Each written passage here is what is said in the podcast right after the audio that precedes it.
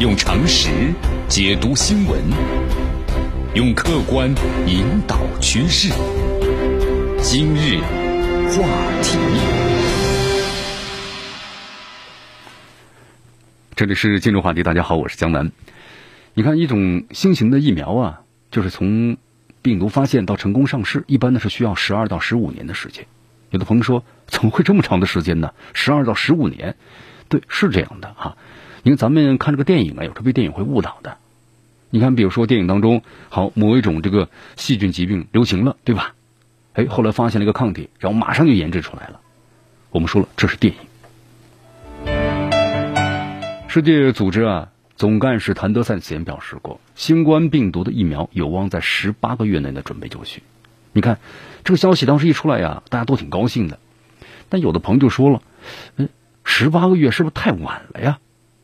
那么到底是晚了还是短了呢？那么今天呢，江南为大家介绍一下咱们疫苗的这个研发的基本流程。你看这个研发新疫苗啊，其实跟咱们这个新药研究呢是一样的。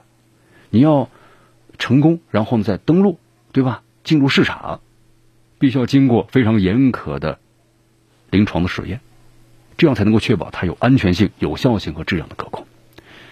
你看，对于疫苗的要求啊，其实比咱们这个药物呀还要更高一些。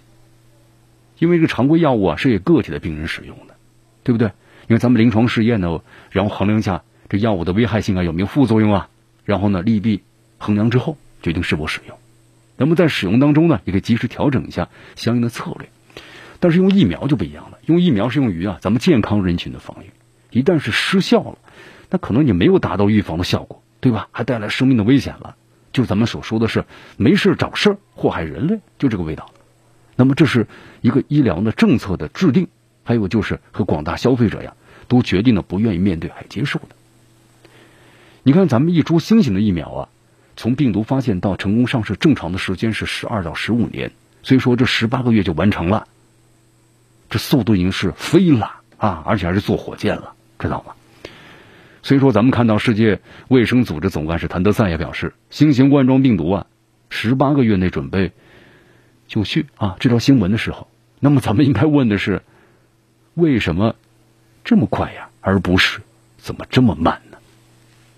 你看和这个疫苗呢研发进度的新闻非常非常多啊！就能跟大家说一下，比如说像李兰娟院士在接受采访时表示，一般情况下就很顺利的情况之下，这疫苗的研发呢是三到四个月完成。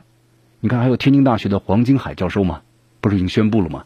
已经研发出了新型冠状病毒的口服疫苗等等。那么这些咱们听起来都是好消息，对不对？但是有一些这个误读和误判，对咱们这理解上有点错误 啊！这是这到底是怎么回事呢？其实大家看这个黄教授的采访，他说了，后续还要进行的动物的实验，你看动物实验还没有，还有中式生产等等工作，这个可不是一下就能够生产出来的。也就是说啊，他们只完成了流程图的第一部分。疫苗的设计和小量的制备，用咱们的李兰娟院士的话来说，如果一切顺利，那就是设计的好，那么可以到三到四个月之后推进到下一步了，不是说马上就要投入市场了。这个最希望的一切顺利的步骤，其实就是我们所说的疫苗研发流程中啊难度最高的环节了。你看这里江南为大家介绍一下啊，疫苗的设计，第一，这是咱们所说的像修房子一样，先修基础。那么设计出可以有特异性的抗体产生，能够达到免疫能力，最终呢实现咱们人体保护的疫苗，那有后续的能力、努力、持续的推推入，对吧？推入之后呢，那么运气好的话，可能咱们那十八个月；运气不好的话，时间就更长了。所以说，你看，有时候运气不好的时候，就是二十年，这疫苗都研究不出来呀。你看，现在咱们同时研究这个疫苗的团队可能非常多，对吧？十个、二十个，但最终能够顺利研究出来的，可能只有其中的一个。呃，现在咱们疫苗的设计啊，有哪几种这个方式呢？江南也特别关注了一下近期一些新闻啊，你比如说像这条新闻，浙江省科技厅啊，已经是浙江第一批疫苗已经产生了抗体。你看这个视频当中呢，宋志恒副厅长提到了。四种呢取得良好进展的疫苗，这个疫苗的话，基本就覆盖了目前的咱们研发所涉及的所有的领域。啊，第一种方式就是灭活疫苗、减活疫苗，这是历史上的最为悠久的疫苗形式，研究方法最为传统。它这个研发呀，它的原理是不停的在这个传代当中找到遗传的信息，就是很稳定的这抗体，然后呢完成评价，然后再把它提出来，推到动物的身体里试验。那目前新闻里说啊，这个毒株呢已经是传带到了第四代，呃，但是要想在十八个月之内呢就上市的话，这个方法基本上是很难的。那么这第一种方法，第二种方式呢，就是咱们重组蛋白疫苗了。这个重组蛋白疫苗啊，就是根据病毒的特征蛋白，就将其表达之后呢，作为是抗原进入生物体，让这个机体的免疫系统呢，通过产生特异性的抗体来识别它，从而在病毒暴露的时候啊，通过识别这个蛋白，对其呢展开这个防御。这个研发呀是很直接的，但是弱点也非常明显，就是免疫原性啊不够强。人体呢无法产生足够的保护，所以需要多个蛋白连用，包括呢免疫佐剂的增强。这个呢也不是一时半会儿就能够把它重组出来的。那么第三种方式啊，就是咱们说的病毒载体的疫苗了。你比如说像这个新闻里提到了有这个腺病毒啊作为载体，这个腺病毒呢它原理啊和重组蛋白有点相似，只不过呢最终产品啊是无害的病毒，而且呢具有呢更多的病毒的特征。那么第四类就是目前咱们最期待的。也最可能完成就十八个月目标的，就是这个 mRNA 疫苗。虽然现在还没有成熟的上市产品啊，但是从原理来出发是最可能顺利的。那么它是怎么生产出来的呢？就刚才啊咱们所介绍的这些研制的方式，那么这最后一种这个 mRNA 疫苗呢，它跳过了需要凭运气，还有就耗费很长时间的毒株的培育啊、筛选啊。也跳过了重组蛋白疫苗啊、病毒的载体疫苗啊，都需要生产和纯化的环节。它是直接选择了病毒的这个 RNA，选择了病毒这个基因，然后作为这个免疫的原本。那么，如果它能够呢转化为这个抗原蛋白的那一段，导入人体，就产生出呢抗体，那么让这个免疫系统啊记住它，就能够呢。对这个病毒实施这个杀伤了，但是我们说了，这个过程说起来很简单，不像 PPT 一样，对吧？你看咱们现在经常有些健康产品嘛，做出来排毒排毒啊，做起来挺简单的。那问题是你这个排毒能排得出去吗？对不对？这个不是像 PPT 那么做出来那么简单的一件事情啊啊！你看这个有一家脱胎于哈佛的这个团队啊，宣称他们在一月十三号就确定了这个疫苗的 mRNA 的序列。啊，到二月七号已经完成了临床样品的生产的分装，这只用了二十五天的时间。但是有一个事实，咱们要面对呀，这个时间是你看用的挺短了，对吧？mRNA 这个疫苗从来就没有成功的案例。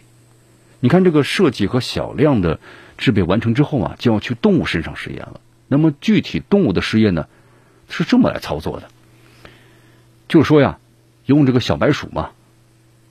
它的整个的一个效果，包括的保护评估，最短呢也需要一点五个月，这要一个半月的时间。再加上呢，用一些大型的动物，那试验时间就更长了，三个月。那么如果是合格的，然后呢，咱们就要进行一个临床的安全评估和临床的试验。那如果不合格怎么办呢？又要回头重新设计疫苗了。呃，简而言之啊，这疫苗的研发就把前面的流程再来个 N 遍，然后呢，不断的。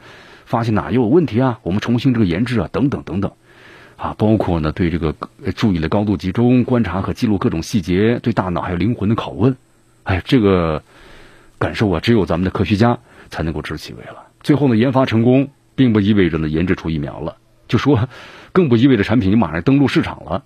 常规来说呀，还有安全的试验啊，这个临床安全试验的话，最少需要半年。那么二期临床试验，每一期都是以年为单位的。所以说，一年半的时间，那真的是非常非常的快了，是不是？而且还有啊，疫苗本身研发呀，就能说一说，是高难度、高风险、高投入的事情啊。比如像这个埃博拉的病毒，你看，发现四十年之后才有了第一种疫苗的出现，啊，仅仅单纯的开发过程就用了十年。而且针对 SARS 也埃博拉这样的疫苗啊，疫苗和治疗方式市场的潜力是有限的，对吧？尤其这种疾病呢，不再是现实威胁的时候，可能就不再研制了。你看当年这个 SARS 爆发的时候，也是多个团队啊开展疫苗的研究。那么最终呢，是在结束后的第二年十二月，才出现了第一家仅仅完成了一期临床的疫情，从疫情爆发算起来，差不多两年时间了。后续的临床试验就没法招募了，就没有这个患者了，也没有市场前景，那么就停止开发。所以说，疫苗呢，是不是可以顺利如期的研发成功？它有技术的限制，还有考虑到呢商业上的投入啊，这里面的问题呢，其实也是非常多的。你看，咱们这个普通人呢，简单最后总结两句啊，是在看这个朋友圈，看新闻，总之都经过呢科普人士充分解读之后的高深内容。那么科学家看什么呢？他们看这个书籍、看论文、看数据，对吧？同时在进行大量的研究，还有呢实验，包括呢学术的会议的讨论。他们呢是没有足够的时间和表达能力去满足大众的各种的好奇心。希望呢通过我们的节目呀，大家呢对这个新冠病毒，包括呢整个的一些病毒呀、疫苗的研制有一个了解啊。所以说呢，咱们这个研究时是不能够停止的。我们也希望呢，一切都是顺利啊，呃，不只是咱们的网友们在键盘、键盘呢和这个屏幕上去争论这些问题，用常识解读新闻，用客观引导趋势。今日话题。